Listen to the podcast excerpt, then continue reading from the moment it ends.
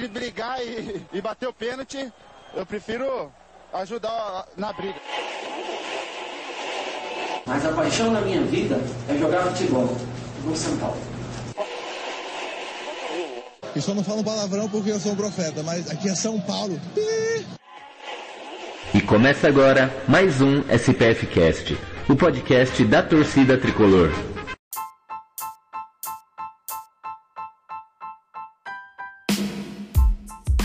Salve, salve torcida tricolor! Começando mais um SPF Cast aqui, podcast da torcida tricolor, programa número 136 para falar dessa semana de São Paulo aí, tudo que aconteceu, os pontos altos, pontos baixos, corneta e tudo mais aí, hoje a bancada cheia. Mas antes de apresentar essa bancada aí, eu queria só falar para vocês que que acompanham a gente, seguir a gente nas redes sociais aí, estamos em Instagram, Facebook, Twitter, todos como SPFcast. Uh, semanalmente aí, estamos, nosso podcast está em todos os agregadores de podcast, Spotify, SoundCloud, Deezer, iTunes, Apple, Google Podcast. Toda semana aí, estamos aí, é só entrar lá no seu agregador de preferência e procurar por SPFcast, assina aí e segue a gente. E vocês que já acompanham a gente, que curtem o nosso trabalho, que estão aí semanalmente aí perguntando se o programa sai ou não sai, xingando, cornetando a gente também, porque a gente corneta os jogadores e vocês cornetam a gente, né? Você pode ser também nosso sócio ouvinte, nosso grupo de sócio ouvinte aí para ajudar esse projeto a continuar em frente, sempre em frente. Cinco reais mensais aí pelo PicPay ou pelo Padrim. Cinco reais mensais você ajuda a gente a continuar com esse, com esse projeto. E vamos lá, né? Agora vamos apresentar a escalação aí desse programa de hoje. Primeiramente com a gente aí, ele que é o chinelinho do programa, que estava aí, pegou atestado, né? Quebrou o braço, depois estava pagodeando por aí. Beto Silva. Fala, Beto. Que milagre o senhor por aqui. salve Gil, salve torcida tricolor. É, estou voltando de contusão, né? Pra tristeza né, de poucos e alegria de muitos, estaremos de volta com a corneta afiadíssima, né? Eu tava naquele leve batucar, só. Então bora lá, né? Falar de tricolor. e é isso aí. Deixa eu chamar o nosso próximo integrante da bancada aqui, ele que é o. Tem um podcast aí do Tricolor também, o Morumbi Station um puta podcast, diga-se de passagem. Ele participou bastante aqui com a gente, mas ultimamente está aí na seleção brasileira, agora não, não, não vem mais aqui apresentar com a gente. Milton Júnior. Fala, Milton. Fala, Gil. Fala, Betão. Prazer estar com vocês aqui de novo, depois de longo inverno. Já começo dizendo que meu plano era chamar vocês na minha casa para tomar cerveja e gravar o Mundo Station. Então eu volto aqui antes de vocês terem vindo no Morumbi Station por causa da pandemia. Mas saiba que está nos planos. Assim que for possível, eu vou marcar uma cervejinha e a gente faz um, um episódio em loco. Mas é um prazer estar com vocês, falar de São Paulo sempre. Muito obrigado pelo convite. Conhecidos é da fama, hein? Que fama! Só tem, fam... só tem, famoso hoje, só tem famoso. O programa é... hoje tá pesado. Outro que eu conheci antes da fama aí, eu conheci como Julião. Hoje ele é o, é o Chola, é o Júlio do, do São Paulo Mil Grau. Participou com a gente de, de um dos primeiros SPFcast. Também conheceu a gente antes da fama, apesar que a fama aqui também não chegou, né? Fala, Júlio. e aí, rapaziada, tudo bem? É um prazer estar aqui novamente, depois de três anos, né? Então, muita coisa mudou, muita coisa passou. Meu cabelo deve estar menor também. E é um prazer novamente estar aqui com vocês. Opa, é nóis. E por último, mas não menos importante aqui, ele da Web Rádio Tricolor FC vai ajudar a gente a cornetar um pouco, ou quer dizer, a falar um pouco sobre São Paulo, Daniel Salles. Ô Gil, primeiramente, cara, obrigado aí pelo convite. Cara. Tô no meio de feras aí, né? Só Mildão, o Gil, você. Caramba, o, o, o, os reis das. da corneta aí, tricolor. Opa, tá dando uma, tá dando uma Me robotizada sinto aí. aí lá. lisonjeado de fazer parte junto aí. Vamos falar muito.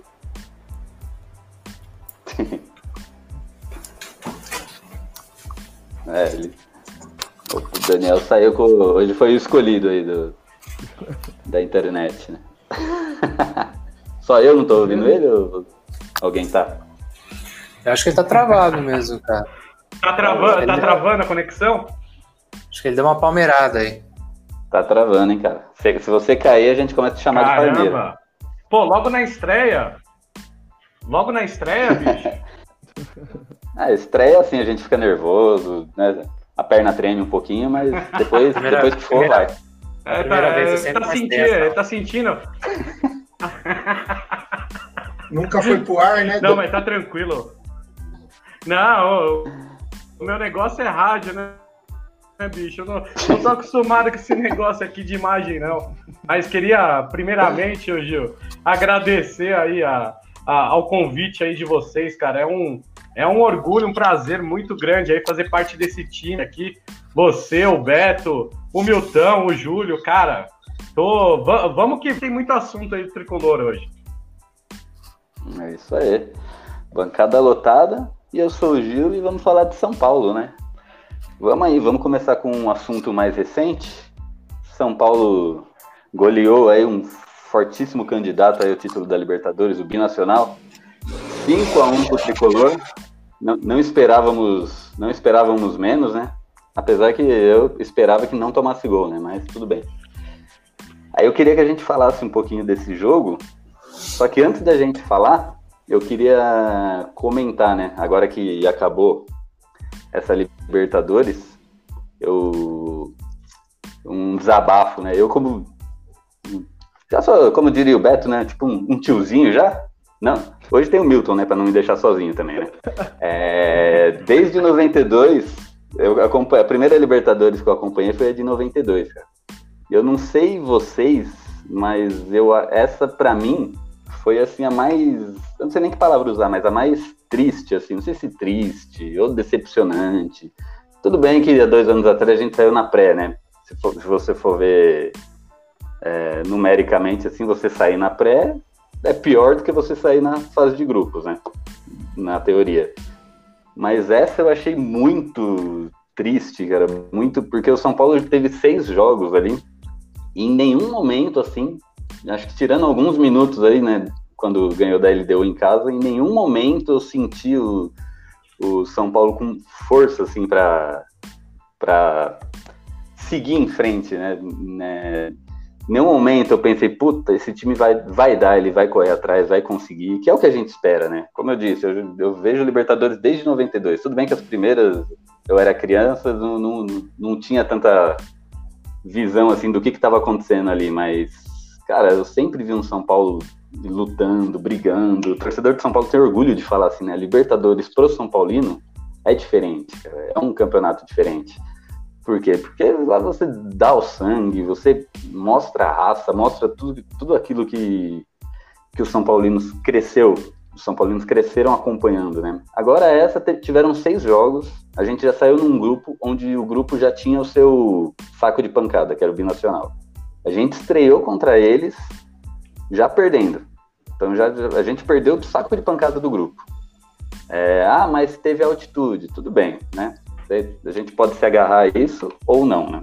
Eu, eu, não, eu não me agarro porque teve, tiveram outros times aí também que jogaram na altitude e não, não, fizeram o, o feio que São Paulo fez. Aí ganhou da LDU, né? A gente começou a fazer umas continhas, aí jogou contra o River Plate pós-pandemia. River Plate seis meses parado, com alguns desfalques, né? A chance em casa, né? Tudo bem é o River Plate, mas o São Paulo, pô, São Paulo tem. É o São Paulo São Paulo, cara. São Paulo não perde pro River Plate, né? Nem em 2005, que o River Plate era uma seleção, a gente ganhou lá deles. Aí foi lá e empatou com o River Plate em casa. E aí foi lá e perdeu pra LDU fora de casa. Ele deu um time ruim, cara. Eu vi os outros jogos da LDU, ruim, cara. Perdeu pro River fora, beleza. Esse talvez seja a única derrota que a gente esperava. Mas aí a gente foi lá e perdeu pra LDU, que tá um time horrível também? Eu assisti os outros jogos da LDU, ela não foi bem contra praticamente ninguém. Talvez contra o Binacional mesmo conta. E aí teve o jogo contra o Binacional ontem, que a gente teve que assistir meio que, né, por obrigação. São Paulo faz cinco gols, vai, né, já eliminado, cara. Eu queria saber de vocês a sensação, cara. se vocês também estão com essa sensação de gosto amargo na boca dessa Libertadores ou eu tô exagerando, ou a pré-Libertadores do ano retrasado foi pior. Então fala aí, Milton, começa, começa o senhor aí, seu sentimento aí dessa Libertadores. Cara, tétrico, né, meu? Tétrico, o que você falou. Esse, esse foi o pior ano porque a gente foi vendo numa competição que se arrastou muito aí por conta da pandemia.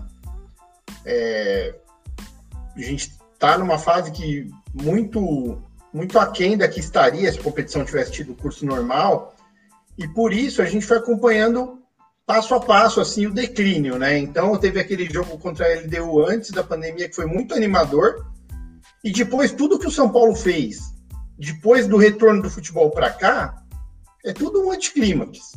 Então a gente vem desanimando, desanimando e, e, vem tomando consciência de que nos jogos difíceis a gente vai sofrer, a gente não tem repertório para enfrentar times bem treinados, a gente não tem repertório para enfrentar times razoáveis, razoavelmente treinados.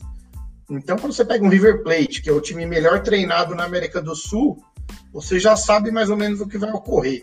E com os outros é o que você falou, o São Paulo não conseguiu ser competitivo e foi uma decepção mesmo. E culminando aí com o jogo de ontem, que você muito bem definiu num tweet ontem, que foi um jogo treino com transmissão. Que você não tira nada dele. Na verdade, quando acabou, eu fiquei feliz porque ninguém tomou uma pancada muito forte ou porque ninguém teve uma contusão muscular, porque na verdade, tecnicamente, ninguém vai me convencer que um plantel reserva, aproveitando o Pablo, aproveitando a Arboleda, ia poder fazer o mesmo papel que o time titular fez. O que me leva até outro ponto. Se o Diniz não confia no time titular, no, no time reserva do São Paulo, que está todo dia com ele treinando, na verdade ele não confia no trabalho dele. Porque ele botou esse time ontem, se é que foi ele, como o Daniel antecipou, é, é, botou esse time pelo medo de não fazer o resultado que era necessário. Mas era um medo totalmente fora, fora de, de prumo, assim. Não, não havia por que ter medo de, de, de perder esse jogo. Era um jogo muito fácil. Os jogos que o time fez contra os outros adversários deixaram bem claro que ele viria ao Morumbi para ser goleado então a gente correu o risco aí de, de tomar uma porrada, de machucar alguém à toa. É, não serviu nem para a gente ver caras novas e, e poder pensar em soluções para problemas que a gente pode enfrentar de domingo em diante. Então, muito triste mesmo. Você resumiu muito bem. Muito bem. É a Libertadores mais triste que o São Paulo jogou. A gente teve Libertadores em que o, a decepção foi maior, porque foi a, caiu na pré. Mas cair na pré é aquela coisa de um confronto rápido, né? Então você tem uma expectativa e ela já baixa rapidamente. Cair na primeira fase, que não acontecia desde 87, é uma situação que você vai definhando, assim, a ponto do jogo de ontem ser um jogo totalmente é, triste, né? Não tinha, não tinha uma pessoa animada para esse jogo de ontem. Eu não acredito que as pessoas tenham comemorado os gols, né? Então, é uma coisa assim, você, legal, bom, que bom que fez o gol, mas, tipo, não havia competitividade para você chamar aquilo de jogo. Então, muito ruim mesmo. Compartilho aí do seu sentimento. É, exatamente. E você falou bem também no jogo de ontem, minha opinião, né, também, é, eu acho que deveria ter entrado com os reservas, cara, porque não acho que não tinha necessidade assim de expor, né? Vai, aí se machucasse um Volpe, né? Igual aconteceu no jogo contra ele, deu alguém chutasse a mão dele e ele tivesse que ficar fora. Porque o São Paulo não tem muita, muitos, é, muita aspiração para essa temporada, né? Tem a Copa do Brasil, tem o Campeonato Brasileiro, mas o Campeonato Brasileiro, eu não sei, não sei se tem alguém bem otimista aqui, mas título eu acho que não, não, não São Paulo não busca, né? Pode, a Copa do Brasil, talvez? Talvez, né? Campeonato, quando é, quando é Copa, né, é sempre, sempre aquela coisa, né? Santo André ganhou, né?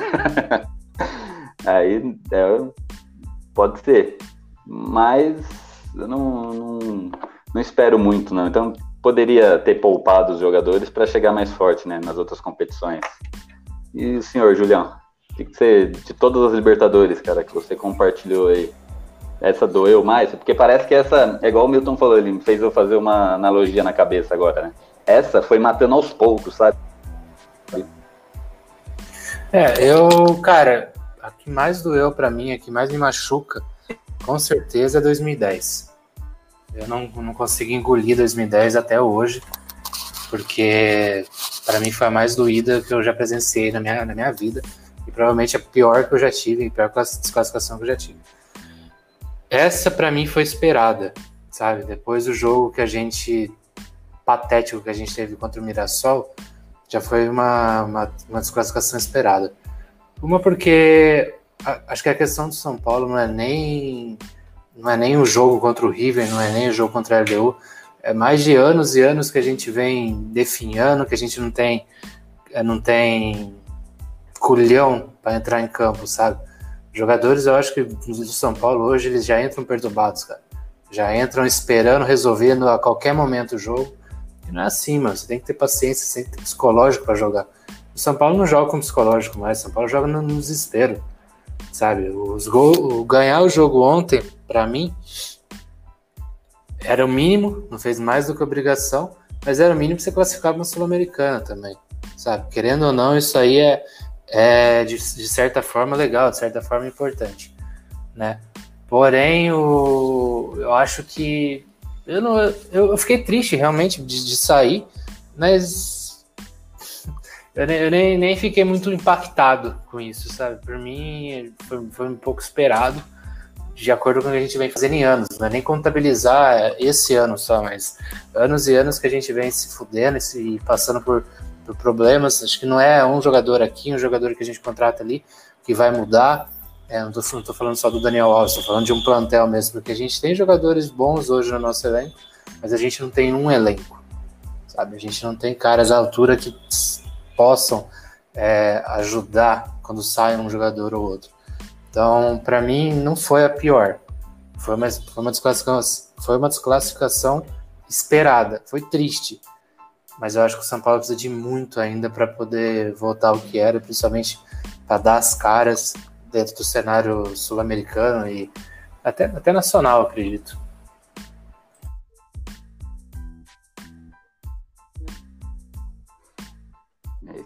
Vocês estão me ouvindo? Estamos sim. Eu tô com delay. A internet. É. O Wi-Fi caiu. Não sou Já eu, viu? Quanto é o é, no, no, no... Não, pô, definiram. Beto. Você vê que o apresentador aí tá dando uma palmeirada também, né? Ficou com inveja do Daniel ali, ele falou, não, eu vou cair. O apresentador. É, é que na verdade ele tá junto, voltando né? normal, né? Ah, ele tá voltando ao normal par, dele. Parmeira não, Parmeira. Voltei, voltei. Voltei ou não voltei? Voltei. Mas já manda aí, Beto. Já fala aí. Bom, essa Libertadores já era de se esperar, essa desclassificação do São Paulo. Né? Para quem acompanha não só o resultado, né? para quem vê o time jogando em si, posição tática, movimentações, jogadas ensaiadas, sabe que o São Paulo não tem muito pouco para entregar. Então, essa Libertadores, uh, fazia anos que você não viu o São Paulo entrar num, num grupo de Libertadores e não ser o favorito. E e ter que brigar para tentar uma segunda vaga. Quando começou a Libertadores, todo mundo falou: pô, São Paulo vai ter que brigar com a LDU pela segunda vaga. Ninguém falou assim: ah, São Paulo vai brigar pela liderança do grupo. Então, aí você já começa. Pô, o São Paulo não é mais o mesmo São Paulo. Aí, eu entendo o conceito que meus colegas todos aqui estão dizendo que não deveria entrar com o time titular, deveria entrar com as reservas. Eu sou contra. Por que eu sou contra? Quem foi que fez a vergonha de estar tá lá jogando um jogo aí só para cumprir tabela? Foi o time titular. Por que, que esses jogadores titulares merecem descanso? O que, que eles fizeram para merecer descanso? Pelo contrário, eles deveriam que jogar mesmo. Já que foi eles que fizeram isso com, com o clube, que foram lá e não conseguiram ganhar do Binacional lá, um time horrível, é ridículo. Mais fácil o meu time do Milton, que a gente brinca lá no campo, bater nesse time do Binacional. É bem mais organizado que esse time do Binacional. Aí você pega. O único jogo foi o jogo contra a LDU em casa, o único. Porque São Paulo não empatou com o River, o River empatou com o River. Porque os caras fizeram os quatro gols do jogo, foi ridículo aquilo. Então o River empatou, o River empatou com o River. Aí você vai pegar o jogo contra a LDU. Primeiro tempo foi um passeio. Os caras pareciam que tava, sei lá, na Disneylândia, só desfilando. Desfilando, dando risada um pro outro e comemorando o gol em cima da gente. Aí não dá, né? Aí não tem como você fazer. Parar e pensar, pô, o São Paulo vai classificar. Não vai classificar. Não vai classificar. O futebol é muito fraco o São Paulo tá apresentando. São Paulo com a bola no pé é razoável. Porque não agride, fica com a bola no pé, mas não consegue agredir o adversário. São Paulo sem a bola no pé é horrível. Não tem cobertura. Os jogadores não conversam com o outro para um cobrir a falha do outro no campo. Depois que toma o gol, que aí um vai querer gritar com o outro, aí o técnico vai querer mexer, como o técnico só mexe depois que toma gol. É incrível isso. Tá vendo que o time tá mal, mas não mexe no time. Espera a desgraça acontecer primeiro.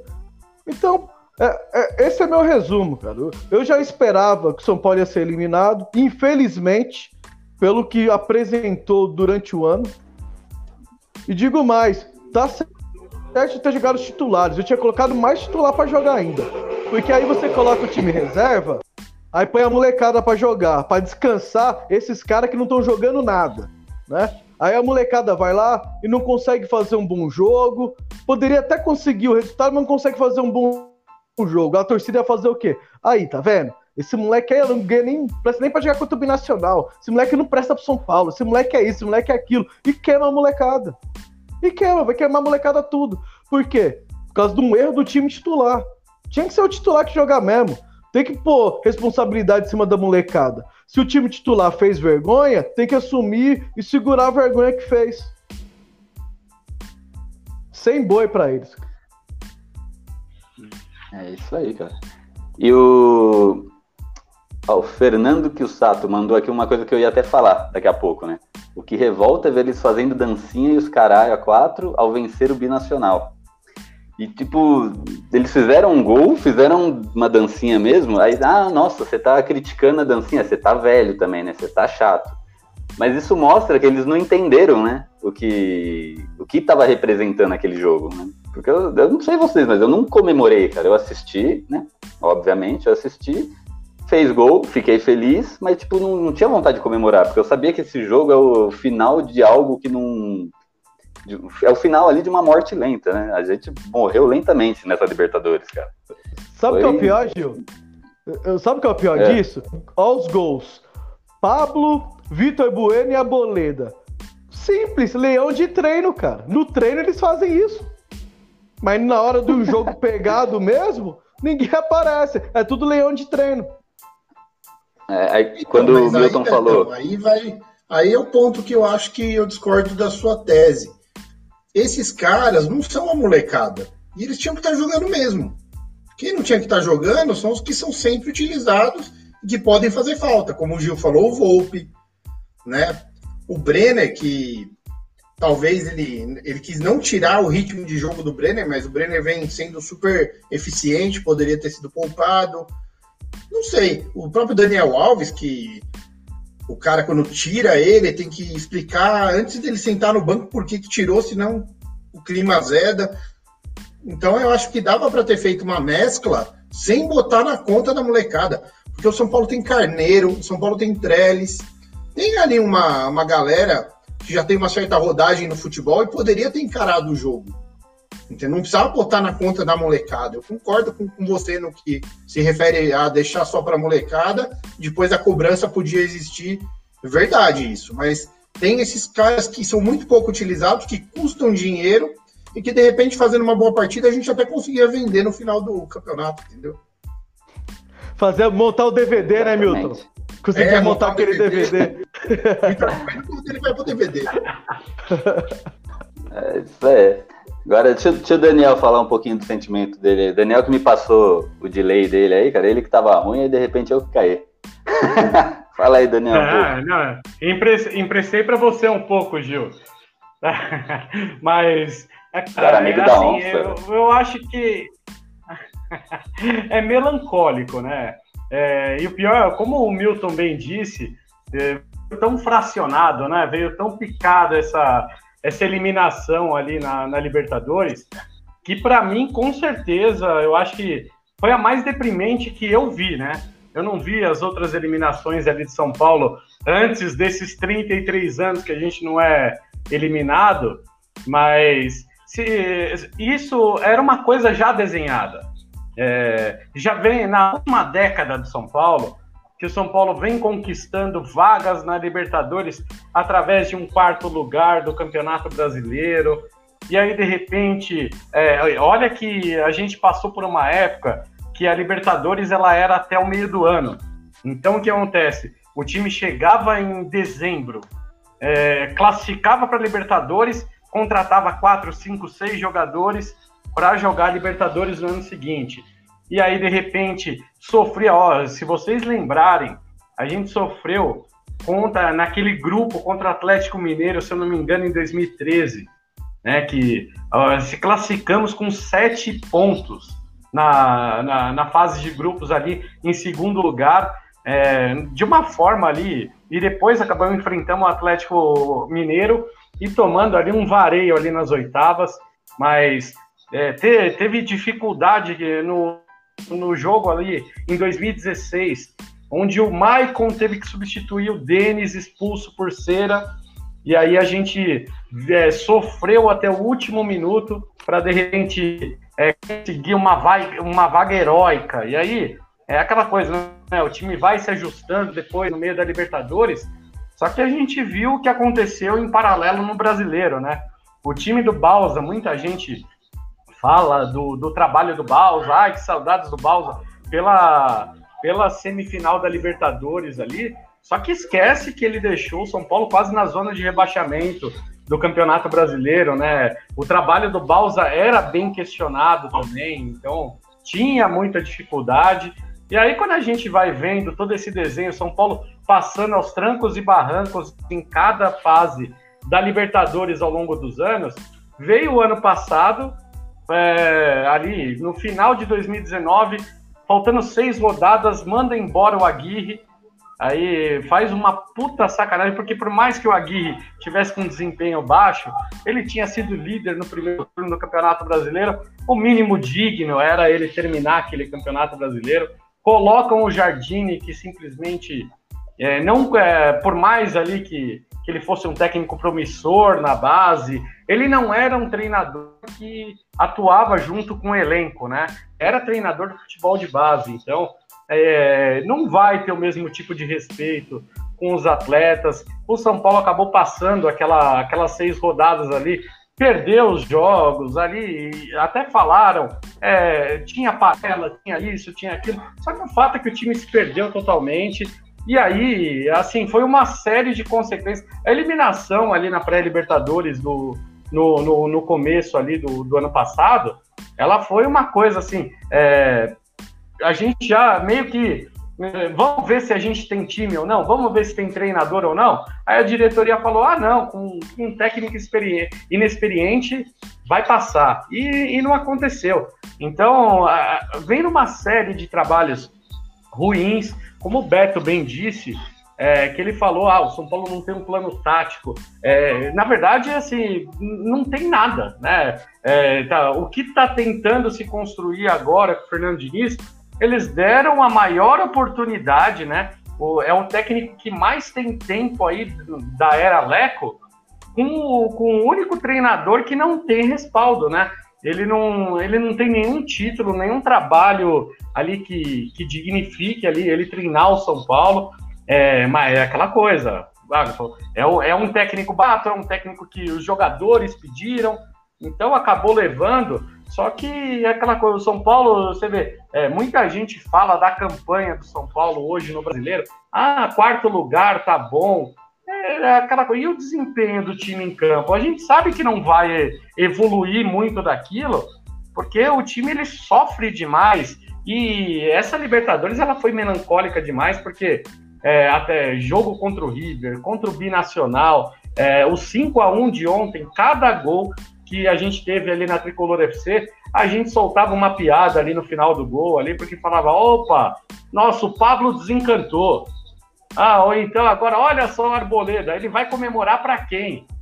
E aí, com isso, a gente vai, vai levando com humor ali, cara, porque é tanta decepção com São Paulo que a gente tem que levar com humor, mas eu acho que assim, mais essa, essa Libertadores foi a mais decepcionante. E assim, não achem que vai ter vida fácil na Sul-Americana, não, velho. Sul-Americana vai muito trabalho aí. E eu não sei se o Fernando Diniz tem esse histórico de mata-mata aí para conseguir levar o São Paulo a um título, tanto da Copa do Brasil quanto da Libertadores.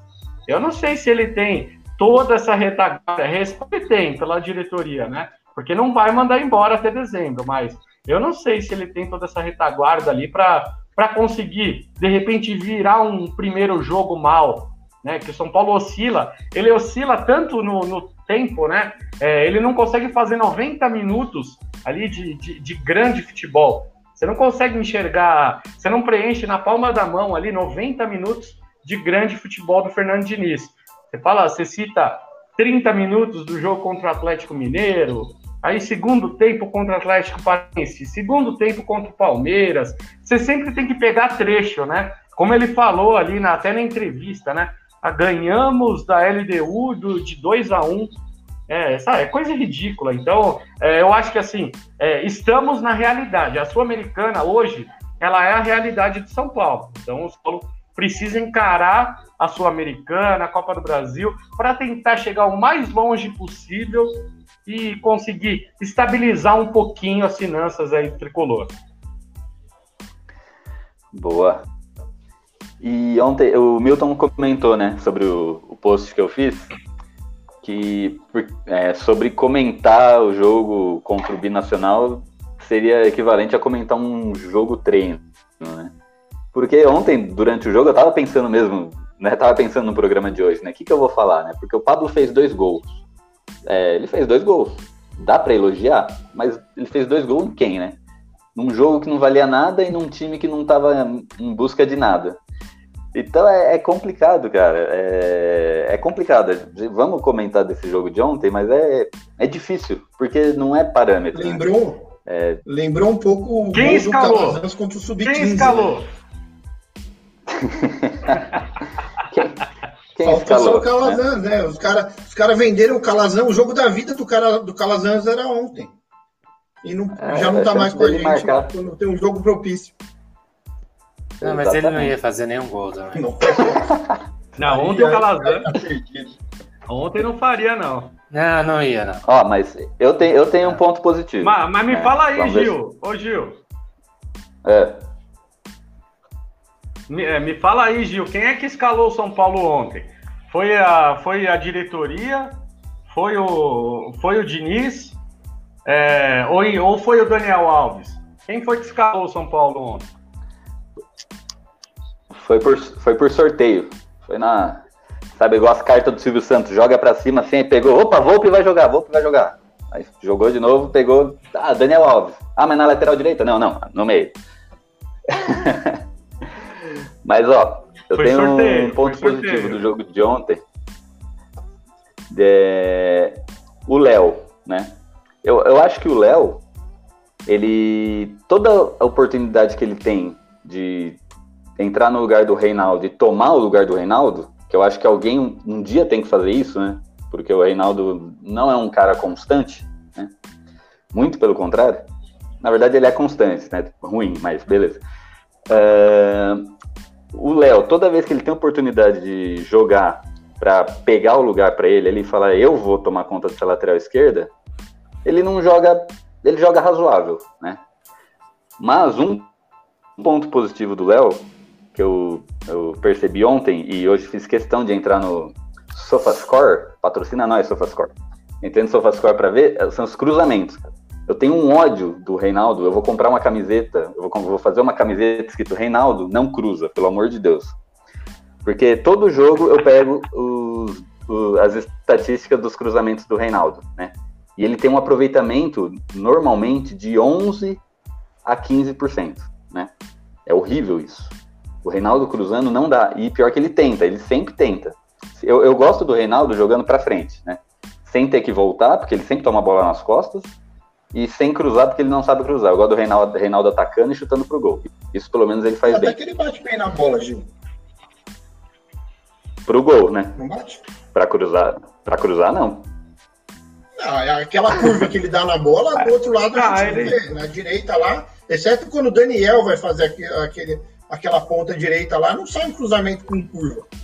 Pegando o atacante de É. frente. O Reinaldo tem essa bola. É que às vezes ele erra. Ah, mas. Pelo que você tá Ah, falando. às vezes- É que ele erra, Aproveita, mas ele erra mais que aproveita. acerta, Milton. O aproveitamento Segundo- que erra é mais que 50%. acerta. É, se- segundo o SofaScore, ele erra 89% das vezes. Aí, ontem, eu reparei no Léo. E toda vez que ele cruzou, toda vez não, né? Mas a maioria das vezes que ele cruzou, deu certo. Aí eu fui lá no SofaScore de novo olhar. O Léo acertou quase 50% dos cruzamentos. Então, o Léo cruzando é muito melhor que o Reinaldo. Mas, né? O Reinaldo atacando é melhor que o Léo. E o Léo não tá recompondo muito bom. Então eu queria a opinião de vocês aí, cara. Sobre, ah, sobre Léo, Léo versus Reinaldo e se teve algum ponto positivo no jogo de ontem. E aí já começa aí, Beto. S- comigo é, é- comigo é simples. Porque assim, ó, Reinaldo com o Luan em campo e sem um ponta que atrapalha a ultrapassagem do Reinaldo, Reinaldo é muito bom lateral. Tanto que o Reinaldo melhorou depois que o Luan entrou no time. Você, quando- depois que o Luan entrou, a gente não tá falando mais de bola nas costas do Reinaldo. Que ele tem cobertura e não tem um ponta igual o morto do Vitor Bueno, que fica lá parado, que atrapalha a ultrapassagem do Reinaldo para ir pro segundo, para ir pra linha de fundo fazer o cruzamento. Tá certo, o Reinaldo erra muitos cru- cruzamentos, ele erra muitos cruzamentos porque ele tenta colocar uma curva na bola. Ele, o cruzamento do Reinaldo não é só aquele tapa que a bola sobe e cai na área. Ele sempre tenta colocar um efeito para tirar do goleiro e pegar o atacante de frente, igual o Milton falou. Só que não ele tira do cruzamento atacante também. Só que ele tira do atacante também. É justamente. Ele tira do atacante também. Mas no contexto geral de lateral, o Reinaldo jogando de lateral com um volante e sem um ponta que fica lá atrapalhando a ultrapassagem dele, eu vou de Reinaldo. Se é pra você jogar com ponta, eu prefiro o Léo. Que é o Léo vai dar o passe em profundidade para aquele ponto. O Léo ele tem essa facilidade de dar um passe que quebra, quebra as linhas de marcação. Então, pro Léo dar um passe da zaga já pro ponta lá na frente é melhor do que o Reinaldo, por exemplo. Eu tenho, Então- eu tenho uma opinião sobre isso, que é a seguinte: os dois são jogadores médios e jogadores esforçados. Qual a diferença de que o Léo tá com aquele apetite de quem começa e o Reinaldo já tá com aquela tiriça de quem já chegou onde podia? E eu vejo que Concordo. talvez essa melhora de cobertura que o Beto falou, ela veio na hora que ele abriu mão do terceiro cara da frente e recompôs o meio de campo com quatro. Uhum. Exatamente Aí o sistema começou a ajeitar melhor. Porque o São Paulo hoje não tem elenco para jogar com dois abertos. Quando tinha o. Anthony, também não tinha elenco, mas o Anthony era um dos dois. E o Anthony é- é- era apto. Agora, sem, sem o Anthony no elenco, a gente não tem esses caras para jogar com dois caras abertos. Então, ele, pelo menos ele sacou que tem que ter o meio de campo com quatro caras, o volume de jogo do São Paulo melhorou, se proteger um pouco mais, só que ainda não é confiável nos jogos difíceis como que a gente vai ter domingo. É que assim, ó, pra você jogar com o Reinaldo e com, com o Igor, por exemplo, na outra lateral, que são dois, dois laterais que atacam muito, é dois esquemas de jogo. Ou você coloca dois volantes jogando no 4-4-2 pra dar liberdade para esses laterais subirem, ter cobertura, ou você joga no 3-5-2 e joga eles como ala. Eu ia falar Pra você jogar com isso. dois- Acho que o, Eu acho que depende muito de quem você vai colocar no lado direito. Tipo, todo mundo fica prezando pelo Daniel jogar, jogar na lateral, jogar na lateral, mas ninguém, ninguém lembra que a gente tem o Reinaldo para jogar. Você quer que o Daniel suba, você quer que o Reinaldo suba. Aí fica um buraco gigante na nossa lateral que vai ter que cobrir o Luan e o Tietê. E não dá, cara. Eu acho que a culpa, a culpa mesmo não é nem do próprio Reinaldo, mas é de qual esquema tático a gente vai usar. Eu acho que num 4-4-2 eu iria de Léo, pra ser sincero. Pelo passe que o Léo, pro Léo, pro passe que o Léo pode dar.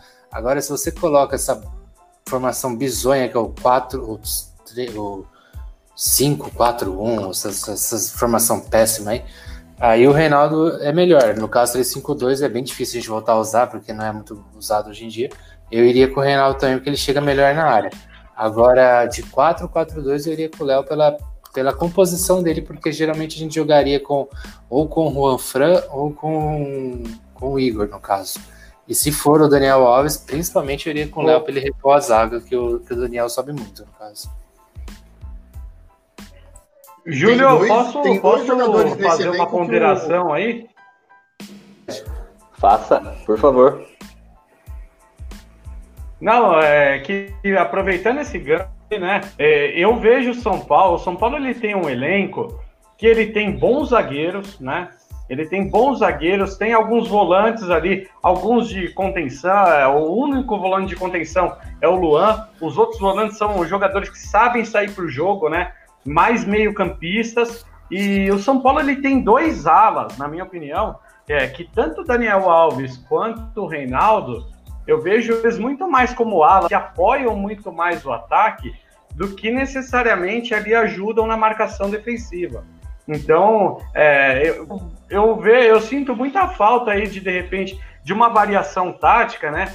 É, até mesmo aproveitando isso que você falou, Júlio, do Léo, o Léo, ele pode ser muito um zagueiro pela esquerda para facilitar a saída de jogo de São Paulo. É, e eu, eu queria muito bem ver ali o Léo pela esquerda, o Bruno Alves pela direita, o Diego ele sendo ali um terceiro zagueiro, quase que um primeiro um volante, líbero. Um primeiro volante quando o São Paulo sai com a bola, é um líbero, né?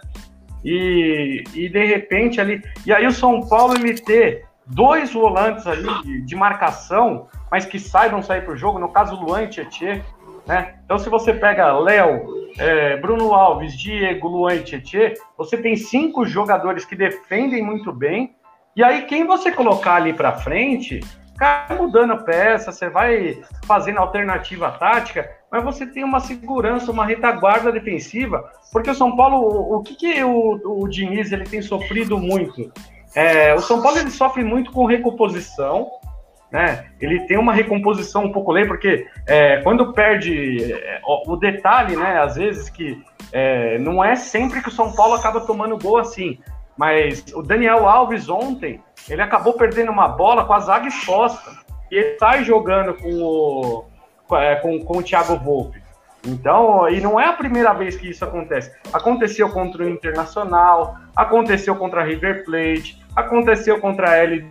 É, é, só, o pessoal só na hora que sai um gol contra, né? Mas acontece várias vezes e quando você pega um adversário qualificado, é, eu acho que o São Paulo ele não tem é, um, é, uma, um, eu acho que com três zagueiros o São Paulo poderia ter um pouquinho mais de consistência, até mesmo para você evitar essa saída com esses volantes, você trazer todo o adversário para o seu campo.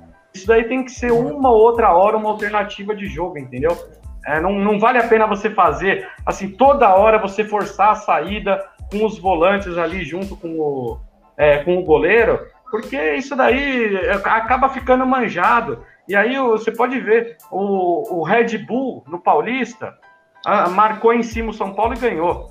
O, o, o Mirassol marcou em cima o São Paulo e ganhou. É, o Bahia deu um sufoco danado no São Paulo. O Curitiba deu um sufoco danado no São Paulo.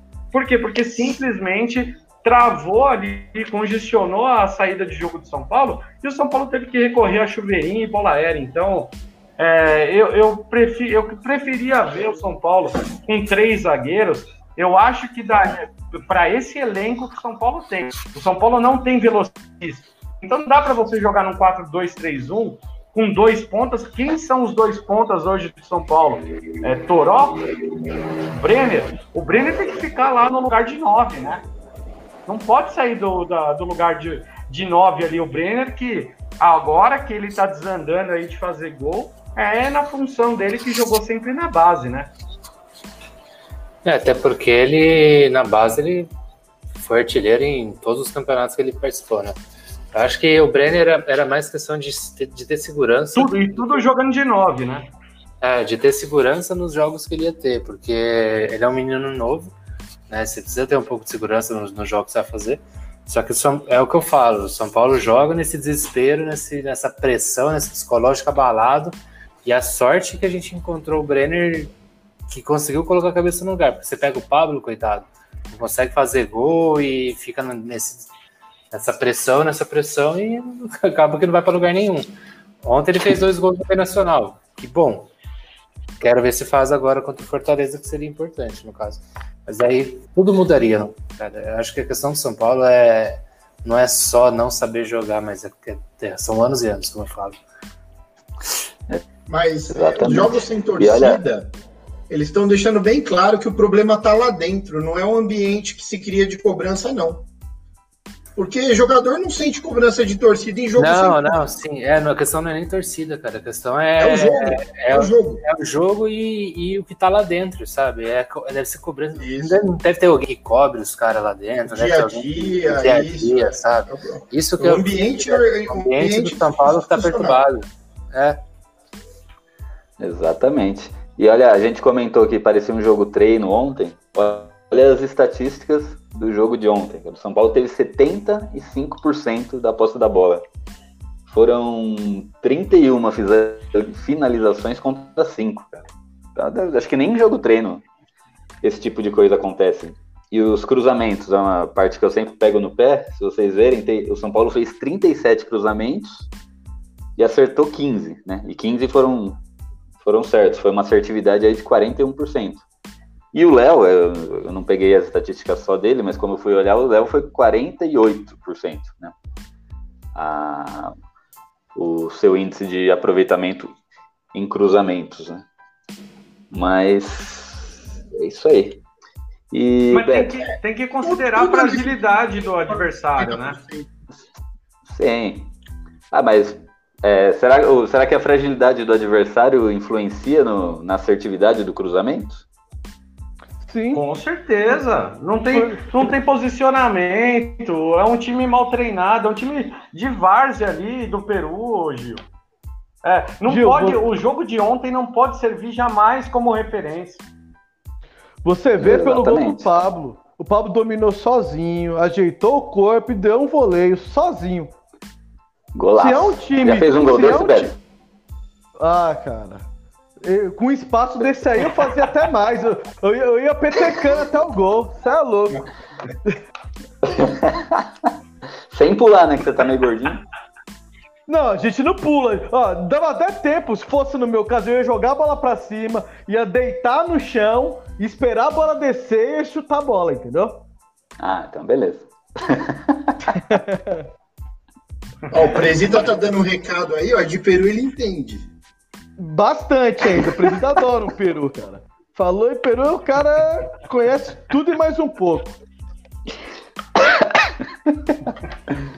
Ai, caralho. Ah, Mas só uma pra... Coisa, uma coisa boa do jogo de ontem, que deu pra me tirar, uma coisa boa só. Que tem batedores Fala. de falta melhor que o Dani Alves. Puta, eu ia falar isso. Com certeza. É absurdo isso. Até o Volpe deve bater melhor. Não, ali, aliás, assim, não foi. Não, mas não foi muito pouco tempo para o Nestor. É, o Diniz não demorou demais para mexer nesse time, gente, porque, sabe, se, por mais que ele tenha a convicção dele de, de, de repente, insistir nesse time titular, eu não concordo, sabe? Tem uma decisão na Copa do Brasil agora, e, e aí, de repente, se machucasse alguém, vocês comentaram a respeito disso. Mas, pô, é, ele demora 20 minutos, 25 minutos do segundo tempo para começar a mexer no time contra o binacional. É, tá de sacanagem também, né? Ô Daniel, isso aí responde uma pergunta que você mesmo fez na hora que estava falando do jogo, na hora que você citou o Diniz. Você falou assim: será que o Diniz é esse cara do mata-mata para levar o São Paulo a um título? Você acabou de responder a pergunta. O cara do mata-mata, ele faz. As... ele tem que mexer na hora que ele já identifica o problema, já vai e mexe, já muda totalmente o jogo. O Diniz não.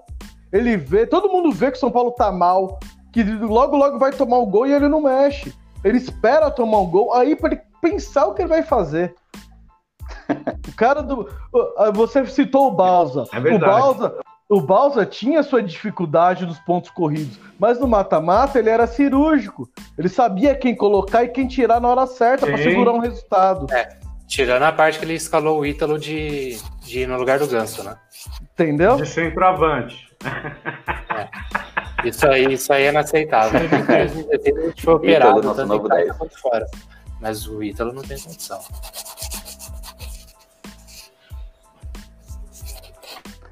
Exatamente.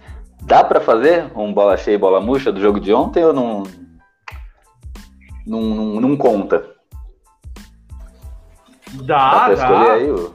Opa! Dá? Então já começa. Quem, na sua opinião, quem foi o bola cheia e bola murcha aí da partida de ontem?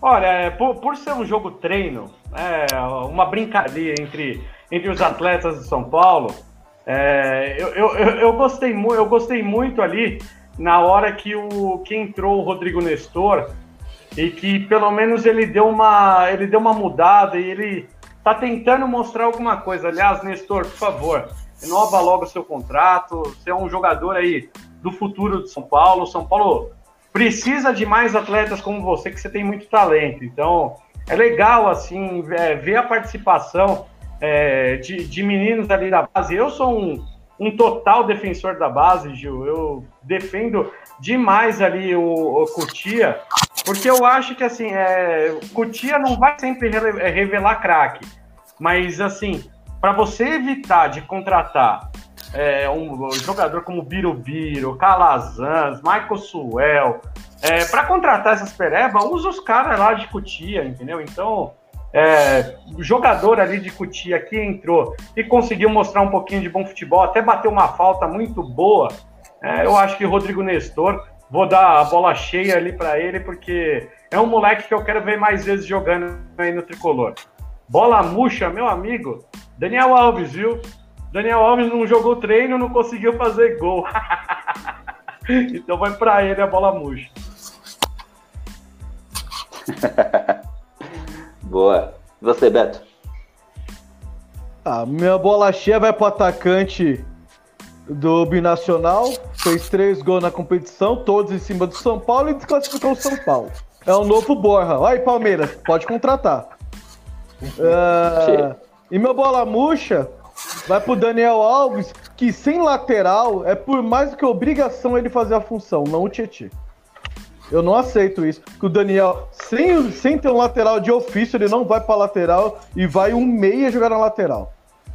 Então, bola murcha. É. Julião. Cara, eu não vi o jogo, vou ser sincero. Eu, eu liguei o videogame na hora do segundo. Eu liguei o videogame na hora do segundo tempo porque o São Paulo me enche o saco, sabe? Você ganha de 2x1 um primeiro porra. tempo. 2x1 um primeiro tempo do Binacional não tem, não tem cabimento. Mas pelo que eu vi de, de lance, eu, eu dou, bola, dou bola cheia pro Pablo, porque ele não fez mais que a obrigação dele, que é fazer gol. E um, um gol muito bonito até, de, de voleio, ah, mas é quando o time gosta. Mas aí ver ninguém não acerta esse gol no treino. Então, dou bola cheia para ele por causa disso. E bola murcha. É, dou bola murcha pro São Paulo, que não se classificou na Libertadores. Milton. Bom, eu compartilho com o Beto, bola murcha pro, pro Daniel. É, é muito triste ver que ele se coloca à disposição do Tite para jogar na lateral direito. Vem do Tite esporadicamente. E quando o time que paga mensalmente para ele uma bala, não sei se está em dia, mas isso não é desculpa, precisa de alguém fazendo a função e nem quando precisa ele está muito predisposto a fazer. E acho que ele fez um jogo ruim ontem mesmo. Então a bola Murcha é, por isso, mas mais que isso, para o Diniz. Porque se machuca o Volpe, se machuca o próprio Daniel, se machuca o Brenner, se machuca um jogador que custa caro para o clube, num jogo que não precisava estar em campo, não era o Diniz que ia arcar com esse prejuízo financeiro, nem o técnico, nem o prejuízo técnico. Então é a bola murcha do jogo vai para ele. Porque ele foi inconsequente, ele, por medo de perder o jogo ou de empatar que seja, ele forçou a barra, fez os caras correrem ali 60, 70 minutos, que pode ser que no domingo nos faça alguma falta essa, esse descansinho a mais. Então acho que a bola murcha não foge disso aí. E a bola cheia, concordo. O Pablo fez o gol, estava lá para isso, fez, fez o que precisava fazer. Quando, quando acerta, precisa ser valorizado, mesmo com a facilidade que o jogo apresentou. São Paulo já jogou outros jogos bizarros aí no ano. Eu lembro daquele jogo contra o Botafogo na Ribeirão Preto, que o São Paulo, o adversário era horroroso, e o São Paulo conseguiu perder o jogo.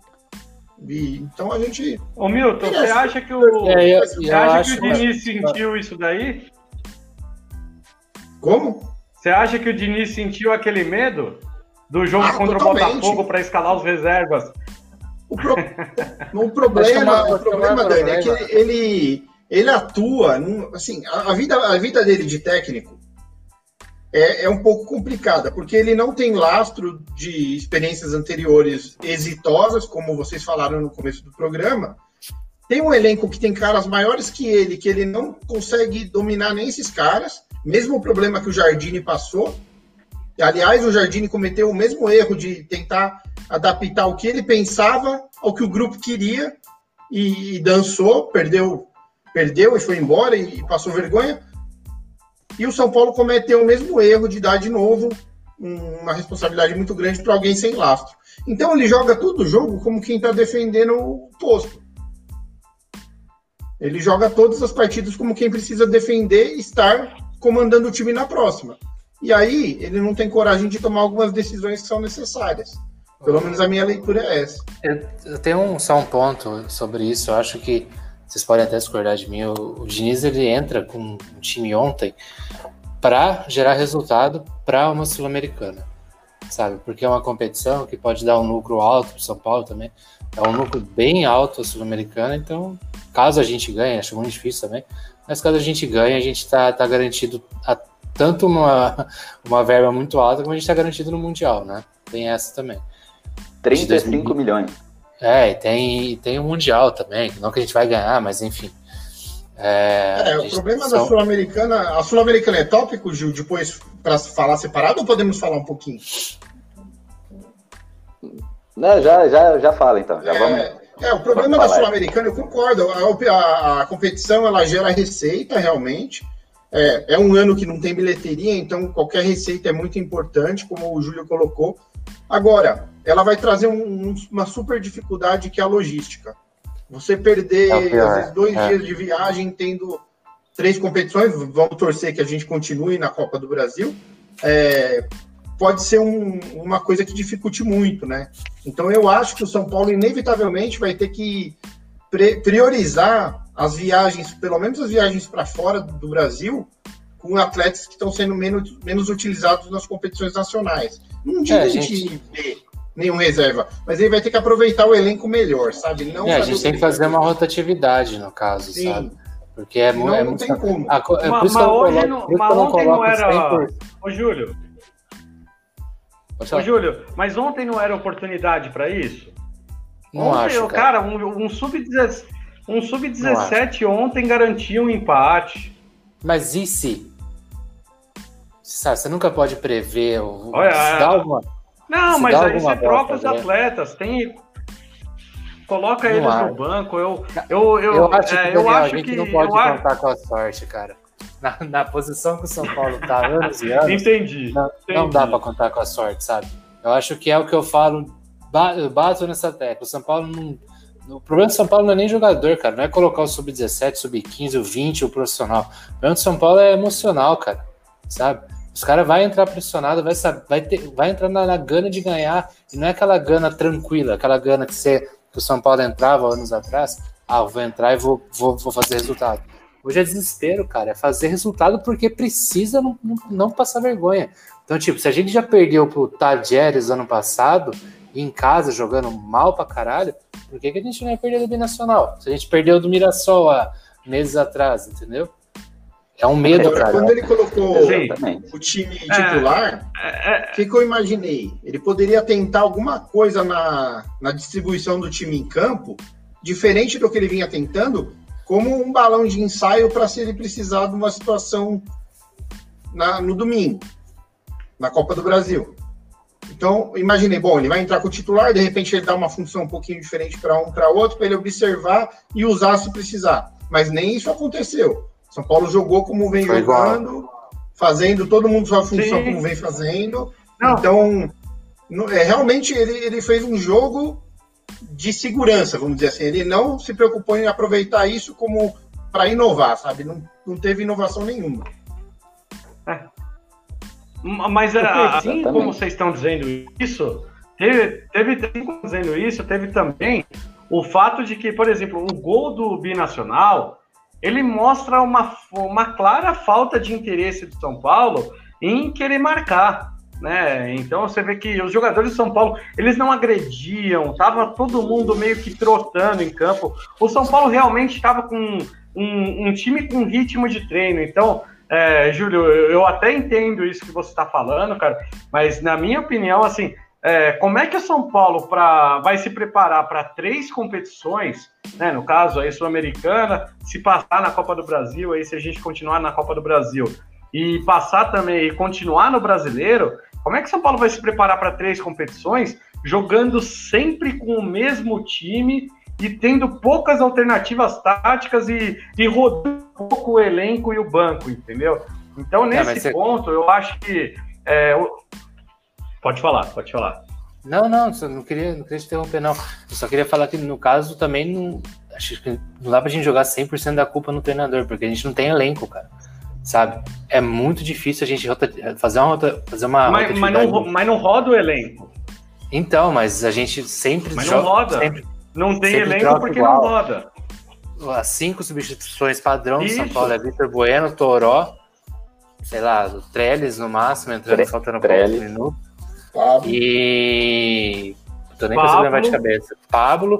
E é sempre jogador pra frente, ou seja, atrás E a gente o já Elinho, tem. uma- é, e o e Elinho. o Elinho, a gente já tem uma, uma- um padrão ali atrás. Né? E a gente já tem uma segurança. Sim. Na frente parece que é bagunçado. E eu não sei se a gente consegue mudar e mudar e mudar, porque a gente tá, entre aspas, bem no brasileiro, a gente precisa manter essa posição boa nossa, porque querendo ou não, isso leva a uma Libertadores do ano que vem. E, e a gente está indo para umas quartas de final, se Deus quiser. Então, isso, cara, vem cobrança, vem uma, vem um, um modo que você falou. Agora, Sul-Americana entra, entra muito no que o Milton falou, que pô, é viagem pra caralho. É você ir viajar América do Sul, mas muita viagem, é lugar longe. né? Então é difícil, você tem que levar jogador da base, porque o São Paulo não tem 30, 40 jogadores. E esses jogadores da base têm que entrar preparado. O Nestor entrou ontem bem, porque ele entra sem essa pressão na cabeça, entendeu? Ele entra, ele entra leve, ele entra falando, mano, eu vou fazer meu jogo. Eu não tô, eu não tô sendo cobrado igual os caras estão sendo cobrados. Então, pra ele, mano, é o jogo da- é não é o jogo da vida dele, é o jogo dele. O jogo da vida dele vai ser quando ele tiver que definir alguma coisa. E é esse momento de definir do São Paulo que falta. Porque a gente sempre chega nos momentos de definir perturbado. é, o Júlio colocou uma coisa que eu acho Concordo. interessante a gente falar, que é essa responsabilidade compartilhada mesmo. Muito vai na conta do Diniz, mas muito vai na conta também de uma leitura ruim de jogo do elenco como um todo. É um elenco que não lê bem o jogo. E por incrível que pareça, quem lê melhor o jogo no elenco são os mais novos. O Diego, o Brenner, agora o Igor Gomes, que ah, ele sabe ler o jogo, às vezes ele não tá bem, mas ele sabe ler o jogo, ele consegue entender a movimentação, como que ele vai achar espaço. Agora, os mais experientes que a gente esperava que tivesse a leitura do jogo e mudasse, Tietê, é, é, Reinaldo, Pablo, é, o próprio Daniel, é, às vezes não, eles não têm uma leitura do jogo, não, não tem aquela coisa de se organizar, chamar dois ou três, se organiza, joga mais perto, joga mais compacto, é, joga apoiado. Não, tipo, São Paulo não executa muito esse jogo apoiado, a não ser quando o adversário dá total liberdade. Aí joga apoiado. Quando é um adversário competitivo, não consegue jogar apoiado, joga distante. Ah, Isso que Exatamente. você falou, Milton, é fundamental. Exemplo, a gente fez o programa aí com o Pintado, né? E ele tava citando o segundo jogo da final da Libertadores, 93, tava perdendo de 2 a 0 Ele falou: Meu, pra mim foi o jogo mais difícil, porque a gente tava perdendo o jogo, o time tava espaçado, não tava bem, mas aí chegou o Toninho, me chamou aqui, chamou outro, chamou outro, organizou o time, e ele, por ser um cara experiente, fez a gente cozinhar e não sofrer mais no jogo. O São Paulo não tem esse cara. Esse cara, pô, a Tem, gente né? tá errando. Era pra ser o Daniel esse cara. Era, Era, pra ser o Daniel. Ele é o, dono, ele é o Daniel. dono do time. Ah, mas Sim. Ou o Reinaldo. Daniel Alves nunca fez isso em time nenhum, cara. Como? Daniel Alves nunca fez isso em time nenhum. O Nunca pessoal foi, fala muito. nunca foi protagonista. É, Não, Sim, não, mas ele mas, nunca- mas é tem que você experiência pra, pra entender a situação. É isso que eu tô dizendo. Podia Não, passar não- a não fazer é. o papel, entendeu? Concordo. Ele tem que Vocês chamar a responsabilidade. E ele não tem que ser o protagonista, ele tem que ser o organizador do time. É diferente. Exatamente. O organizador, Sim, sim. o, o organizador do time é aquele cara que vai orientar. Ô, Reinaldo, você tá subindo muito, tá deixando as costas aqui. Dá um passo pra trás. Acabou, vai matar esse cara aqui. Ô, Luan, Mas- na hora que o cara que é o driblador vir pra cima, joga ele pra lateral, que ele vai, vai cada vez um empurrando mais pra lá. Mas- Não deixa ele vir pro meio, se ele vir pro meio, ele vai fazer um gol.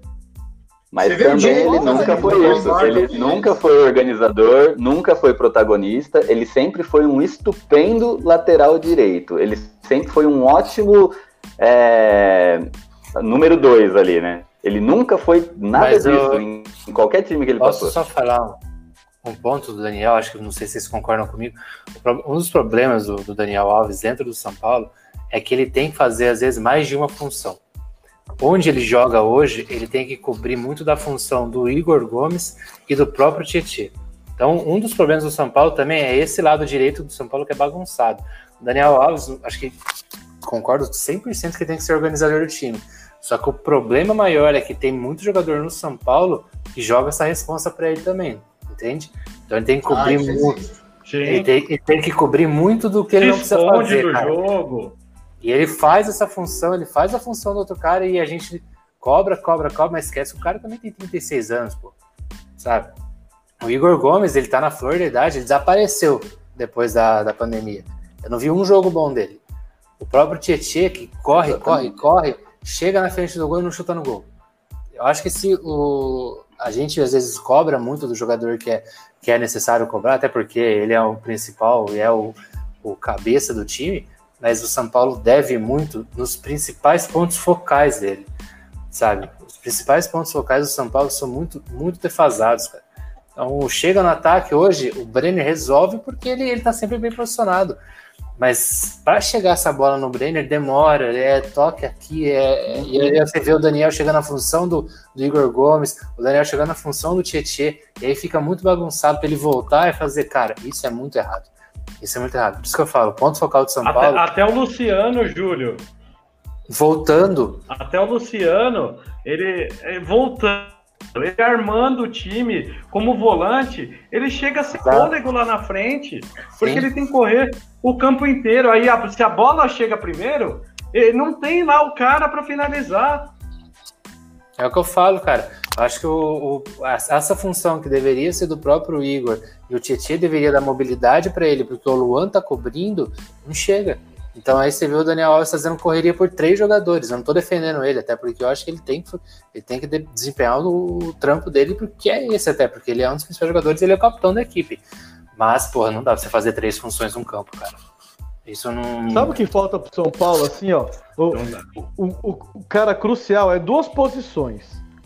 É um meio-campo que pega a bola, para ela e levanta a cabeça.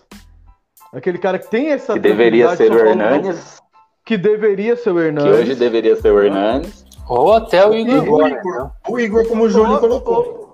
Ou, ou até o Igor. O Igor que fazia tem isso na capacidade de base fazer isso. 100%. E falta um pivô. Sim. Não adianta o São Paulo. O São Paulo ele pega a bola, fica tocando de um lado pro outro, de um lado pro outro. Só que se você não tem um pivô pra fazer a parede ali pra alguém chegar ou tentar cavar uma bola nas costas do zagueiro, igual o River fez contra a gente, que o pivô do River acabou com a gente aqui no Morumbi, São Paulo não vai pra lugar nenhum. Porque você toca, toca, toca, toca, mas você não tem um pivô ali, um cara pra segurar aquela bola na entrada da área, pra chamar uma falta ali na meia-lua, pra fazer um dois ali no meio dos dois zagueiros. São Paulo não tem esse cara. Porque o Pablo não domina uma bola, não consegue proteger uma bola. O Brenner não tem corpo pra isso. O Ô, Beto. Luciano, muito menos. Mas aí é um bagulho que, que é difícil, você- não é só o São Paulo. Você tem alguém no Brasil que faça isso? Tem alguém na Tem, América? Ó, ó, v- eu acho vamos, muito vamos aqui. difícil, cara. v- Vamos Acho falar aqui do futebol Pedro. brasileiro.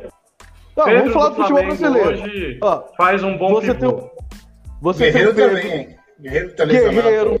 Você tem, você- vocês podem me questionar, mas o Luiz Adriano faz um bom pivô. O Diego Souza faz um bom pivô. Você tem jogadores que faz um bom pivô. É que o São Paulo não consegue colocar ninguém lá. Vai colocar quem? É tudo, é tudo jogador experiente, né, Beto? Então, É, tu, é, tudo, é tudo os vovô aí do futebol. Exato, é o eu único tô mais falando, novo porque- aí é o Pedro, né? E é porque é isso Sim. que eu tô falando, porque é, são jogadores que faziam essa função anteriormente. Hoje o futebol brasileiro é muito errado, cara, porque você não tem um jogador, você não tem um atacante. Você- é difícil você ver nove, um jogador nove, Sim. sabe, na- é, no futebol brasileiro novo, assim. Só forma volante, Júlio. Dessa forma, vou e ponta. Futebol brasileiro tá em extinção, cara. Você não vê nove, né? Cê- Os que você vê são os tiozão da vida, que é o Fred, Ricardo Oliveira, talvez o Luiz Fabiano se, se voltar aí, né, da, dessa lesão eterna dele. O futebol brasileiro não tem meia, mais esse meia que o Beto estava falando agora, que para a bola ali, é, olha o jogo e, e escolhe ali a melhor opção de, de a, a seguir, né? O Ganso, ah, mas o Ganso não, não faz mais nada, né, ultimamente. Então não tem, o São Paulo não tem lateral também, porque antigamente os laterais eram completos, né? Os laterais iam, atacavam, cruzavam, chutavam, voltava, defendia. Hoje, todo lateral que você pega, ou ele faz um, ou ele faz outro. Você não vê um lateral que consegue fazer os dois. né? Nem o Daniel, que foi considerado o melhor lateral direito da Copa América, né? O melhor lateral direito aí de todos os tempos aí, não, não, não faz isso, né? Então, o futebol brasileiro tá complicado, cara. A gente brinca que a gente assiste a Champions League, parece um esporte à parte, cara. Você Não, mas não dá, é muito, é muito futebol lá é diferente. outro, cara. Você vê, você muito vê o futebol brasileiro, é balão. Mas não é- deveria, mas não deveria. Porque o talento tá sabe aqui. um, sabe um jogador da base que não é, não é um primor técnico nem nada, eu gostaria de, de ter visto ali jogando no meio dos profissional? É o Gabriel Novaes. Ele não é um primor técnico, ele é um centroavante à moda antiga, cabeceia muito bem, na base fazia o pivô muito bem. Eu queria ver ele jogando com os profissionais, se ele ia conseguir fazer esse pivô também. Aí os caras, pô, mas Gabriel Novaes. É, Gabriel Novaes. Às vezes, os Mas jogadores. eu acho que ele não tá na idade ainda, né? Jogadores menos Não, lógico que tá. Lógico que tá, pô. Ele, foi, ele foi campeão com o Anthony. Juventude. É, ele foi campeão com o Anthony. É, né, Ô. ele, ele, vo- ele voltou de, de empréstimo, Beto. E, Ah, e é um verdade, detalhe, verdade. né? Você novo. vê a diferença, né? É, mas você vê a diferença que, assim, o, ah, contratam o Gabriel Novaes, por exemplo, o Juventude contratou o Gabriel Novaes, é, é um time que joga na defesa, jogando a bola para ele, achando que ele vai resolver. E ele não é esse tipo de atleta que pega a bola debaixo do braço e resolve, né? É, o Gabriel Uhum. Novaes dele dentro de um time, jogando. Eu, concordo contigo. Eu acho que poderia ter oportunidade até para rodar. Só que para isso a gente tinha que fazer isso num paulista, né, Beto? Jogar Sim. um brasileiro aí para ficar arriscando atleta é difícil, né? É, isso é o que a maioria dos clubes paulistas fazem de erro, né, cara? Você tem um campeonato paulista aqui, dos estaduais é o mais forte, mas ali, se você for pesar o peso de- dos títulos, dos campeonatos que você vai disputar no ano, o paulista é aquele que você fala assim: ah, isso aqui é o menos importante, tem sua importância, mas é o menos importante do que um brasileiro, uma Libertadores e aí vai. Então, se você não usar esse campeonato, que é o primeiro do ano, para você fazer os seus experimentos, para você achar seu time pro resto da temporada, E você vai se matar no resto da temporada, no meio do brasileiro, fazendo aposta, fazendo mudança. Eu, eu concordo Paulo, isso com um time que tem tá planejamento. Eu concordo, né? Esse é um planejamento que deveria ser correto e consistente. Porém, sendo bem sincero, falando como torcedor agora, eu, São Paulo tá numa fase tão horrível de títulos e de tudo que Paulista eu tenho que, minha opinião, né? Tem que jogar com força total. É pelo menos até ganhar um título e tirar esse peso das costas. Pai, Porque Mas, é Gil- que nem você falou, é o campeonato mais É. simples, mais fácil. É É. o que a gente consegue ganhar. Ô, Gil, Aí vai, vai pôr a mas a base lá. questão, é, a questão é, não, não é só a base, a questão é, você tem que usar o Paulista pra você achar a sua força total. Você me falar que o Pablo hoje é sua força total? Não é sua força total. Acho que é, fez dois gols ontem.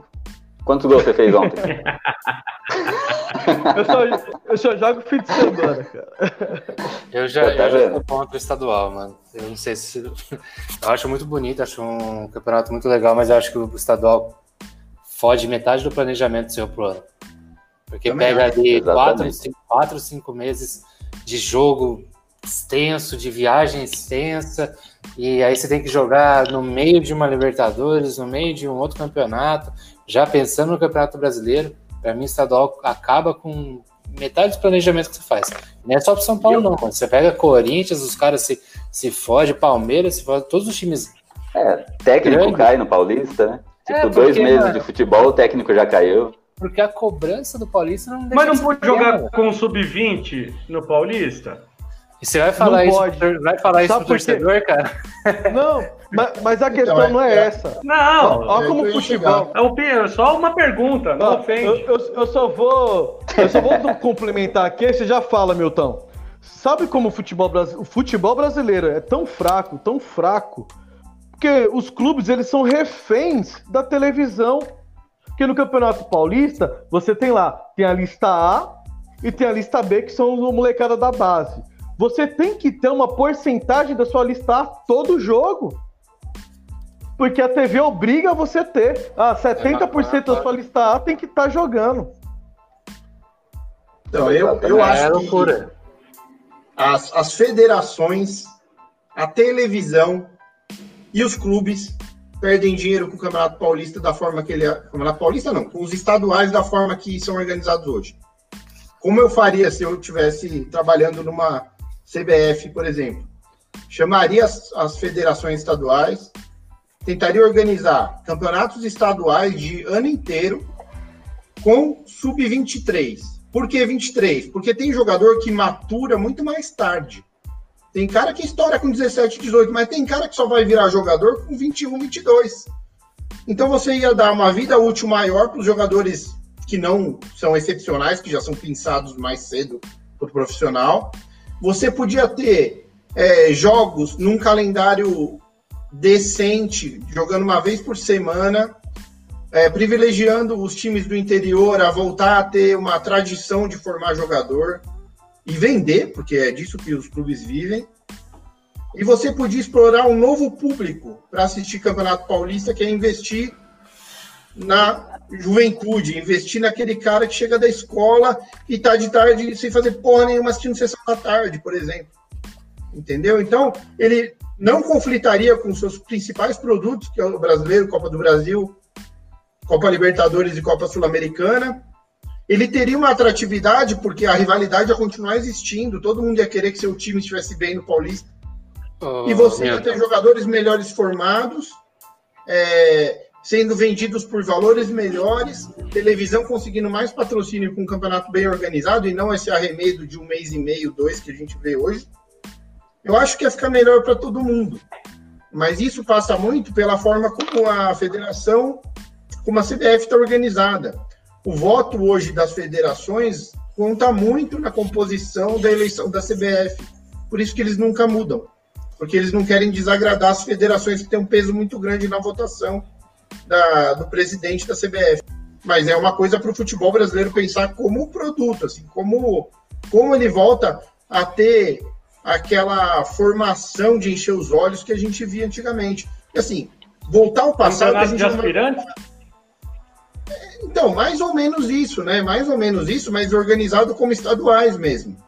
É, porque assim, nós não vamos voltar ao ponto que a Europa só vai descobrir um jogador com 25. A gente não vai voltar a esse ponto. A Europa vai continuar mandando, mandando dinheiro para levar jogador com 20, com 19, até com 18, quando é muito bom. Só que existe todo um mercado de jogadores aí que podem ser muito úteis nas nossas competições nacionais, que hoje tem um nível ruim, que poderia ser melhor formado e de repente um ou outro ser vendido, mas a gente ter é, mais qualidade quando falar de estadual e não ser uma pedra no sapato, como o Júlio colocou muito bem. O estadual de todos os estados arrebenta com os times pro resto da temporada. Sabe um exemplo que poderia ser usado, no caso? A própria Copa do Brasil. Hoje, por exemplo, o São Paulo entra nas oitavas de final porque disputava a Libertadores. O estadual podia ser da mesma forma, sabe? Você podia limitar, porque é muito jogo, mano. Você, você, você, a pré-temporada ser o estadual já é errado. Porque você já entra disputando um título. Você já entra desgastando o jogador para disputar brasileiro, Copa do Brasil, Libertadores, Sul-Americana. São quatro competições mais o estadual, é. cara. É muita coisa. Mas a, a, Federação Paulista nunca, não só a Paulista, né, mas eles nunca vão abrir mão, cara, disso. Não, Porque esse exemplo que o Milton falou, a gente tem até a, tem um, tem a Copa Paulista, que é um, é um campeonato agora, depois do, do meio do ano, onde jogam só os times do, do interior. E vira e mexe, tem um time B de algum time grande, né? Que no ano passado teve o time B do Corinthians, do Santos, acho que do São Paulo eu não cheguei a ver. E, e é, 2018, é terrível.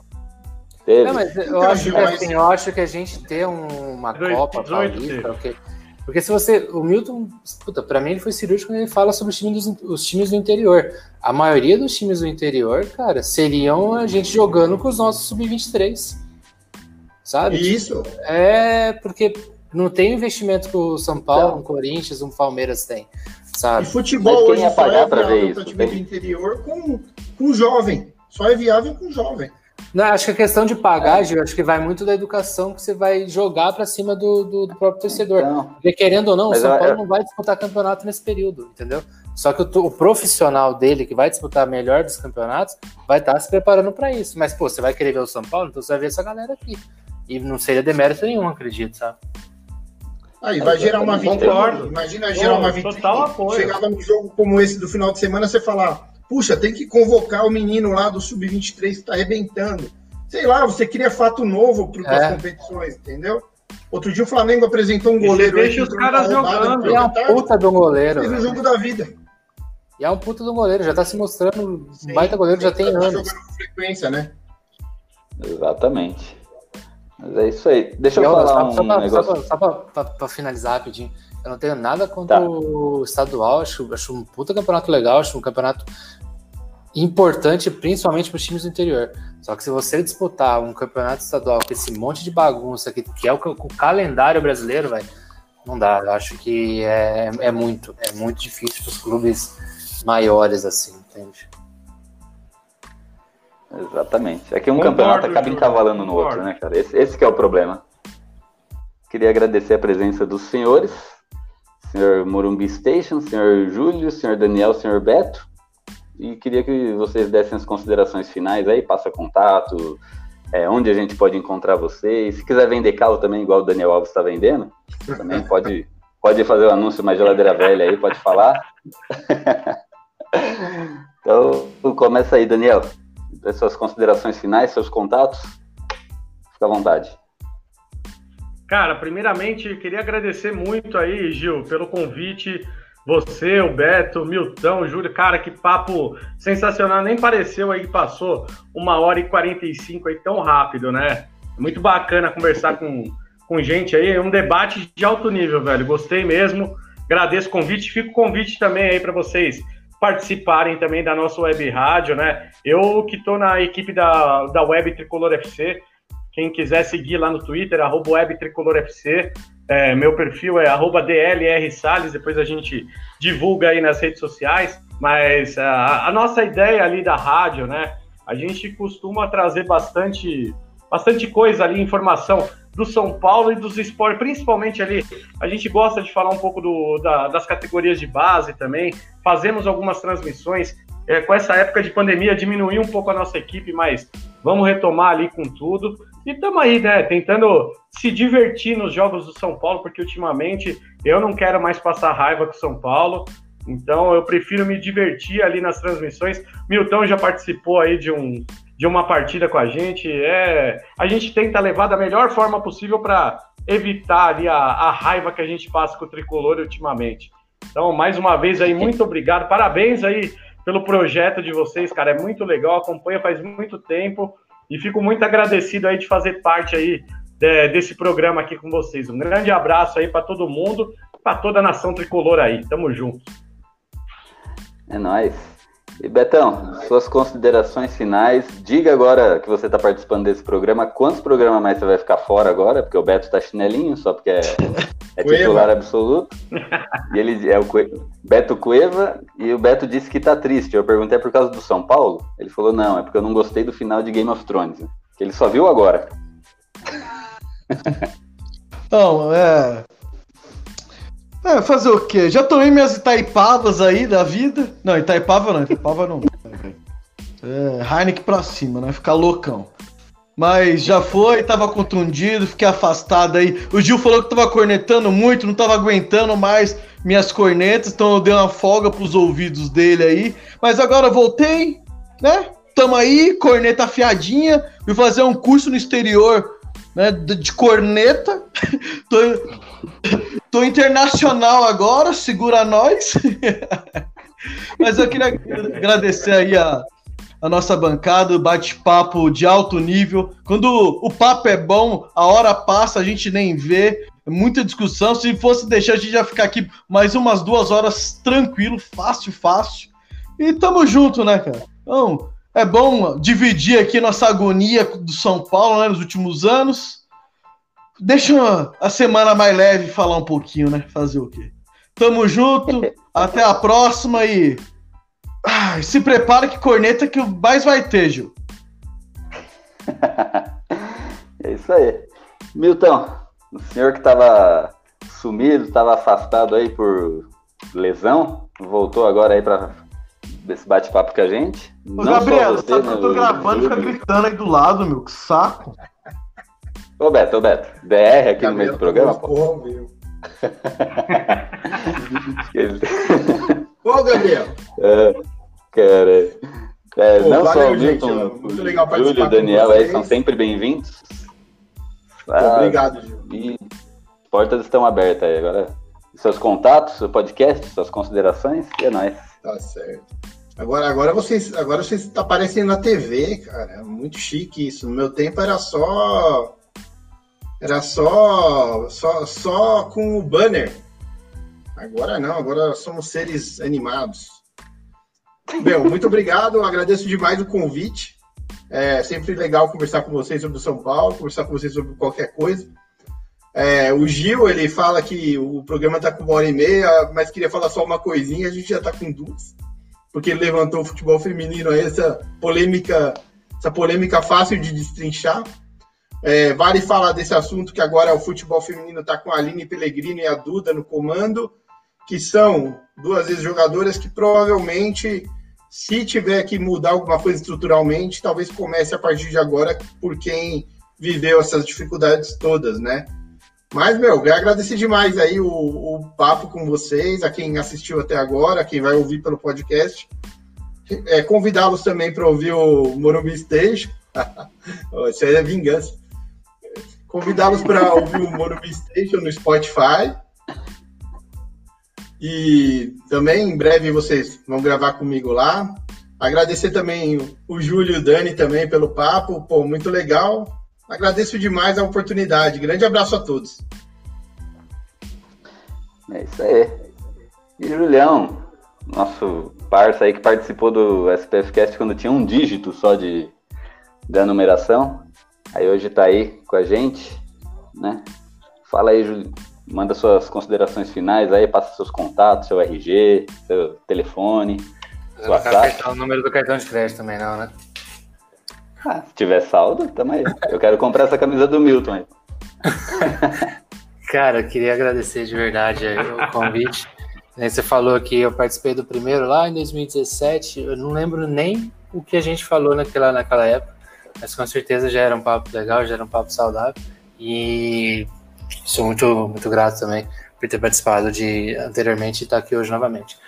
Então, queria agradecer ao Milton, ao Beto, ao Dani, a você mesmo, Gil, por, por essa noite. Foi muito, muito proveitosa. A gente tocou em vários assuntos legais sobre sobre o São Paulo e pelo não só sobre o São Paulo, mas também futebol em geral. Isso é, é, é bacana de, de tratar.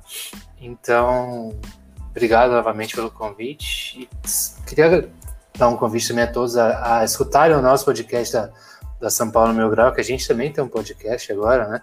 Esse ano a gente estreou, depois de anos e anos pensando, a gente desvencilhou um pouco dessa parte que é 100% zoeira da Meu Grau, e a gente faz um podcast que não tem nada a ver uma coisa com a outra, mas a gente fala umas, umas bosta lá, e é legal. Então, a gente tá no, tá no YouTube, tá no Spotify, no Deezer, a gente tá em todas as plataformas lá. Procurar podcast São Paulo Meu Grau, você vai achar. E é isso, queria agradecer também agora falando falando também outro recado, a própria FPF que hoje eu falei, de falei, falei sobre o Campeonato Paulista, mas a FPF deixou a gente transmitir todos os jogos do Campeonato Paulista, né? A gente está transmitindo no Facebook. E é uma é um feito muito, muito que me deixa muito feliz, né? Que, o, que a própria Mil Grau alcançar isso, uma página que sempre foi voltada à parte de zoeira, a gente alcançou um patamar muito bacana, cara. E eu queria agradecer pessoalmente aqui a FPF por acreditar na gente. E é isso, vamos, vamos para cima, continuar. Sigam a São Paulo Meu Grau, me sigam, quem puder, nas redes sociais. É arroba Otiola lá no, no, Instagram. Só tem Instagram, tá? Se eu falar, se eu, cara, se eu tiver Twitter, eu vou falar bosta, vou ser banido rapidinho. Então, só tô pelo, só tô pelo Instagram mesmo, que eu posto umas coisas lá, eu posto umas roupas lá, tá bom demais já. Valeu, Gil, é nóis. 2017 nós falamos do Centurião, pô. O mito Nossa, Centurião. Pelo amor de Deus, falar Centurião é querer... não tem como. Aí, Hoje nós tá ficando 2017 é um dos anos mais trágicos, hein? o São Paulo é o pior da, da história. Eu falo, que 2000, eu falo que 2017 com certeza foi o melhor ano da minha vida, mas se, se o São Paulo tivesse ganho alguma coisa, ia ser melhor ainda. Mas se lembrar do São Paulo, não dá de chorar. Mas passou, né? Você vê como eu e o Gil, nós é guerreiro, cara. Em 2017, para começar esse projeto, cara, com o São Paulo daquele jeito, olha. Não, sim. E 2017 foi o ano que eu entrei no meu, foi o ano que eu entrei no meu grau, cara. Olha então, de, é, de lá até hoje a gente foi mudando mudando coisa. Como eu falo, 2017 a gente passou por tanta bosta que acho que hoje em dia a gente tá até mais tranquilo. É Mas tá velho disso, hein, Gil? Porra. Tá velho, vamos ficar mais ainda, né? E logo, logo famoso aí, igual o Milton, ah, igual cara, o Gil, igual o Daniel. Só vai, só vai melhorando, Gil. Só vai melhorando, Gil. Ah, Eu desde a gente 2015, não. 2015. Desde 2015 na rádio, velho. A gente vai. Você vai aprendendo, não. vai aprendendo. Cara, Cada mas eu, eu sou da. Eu, eu sou da seguinte opinião eu sou da seguinte opinião aqui: quanto mais a gente piora, mais a gente melhora, cara. Porque no, no início a gente fazia a gente fazia toda uma edição, todo um planejamento e pauta e não sei o que, e não dava em nada. Quando a gente começou a fazer o um negócio corrido assim, sem edição, sem nada, só botar a cara e falar, o negócio começou, começou a andar de vez.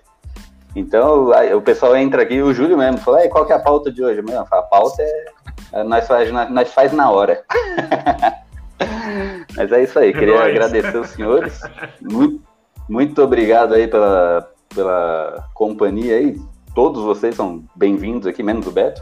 É, sempre, ó, quiser participar, não precisa nem esperar eu convidar, cara. Fala, puta, hoje eu tô afim de falar porque eu quero falar mal do Daniel Alves. É só chamar que, que a gente participa. Aí toda segunda-feira a gente tá aqui. De quinta-feira a gente grava o expressinho também com áudios é, num formato diferente, né? É só com áudios de amigos e comentaristas aí falando sobre assuntos específicos. Então, valeu, valeu aí para quem para quem acompanhou ao vivo a gente.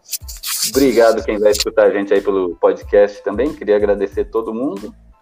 E é nóis, semana que vem a gente tá aí de novo. Segue nós e é isso aí. Então até a próxima. E eu vou fazer dois podcasts disso aqui, duas horas, vou cortar na metade já era. e é nóis. Até a próxima aí.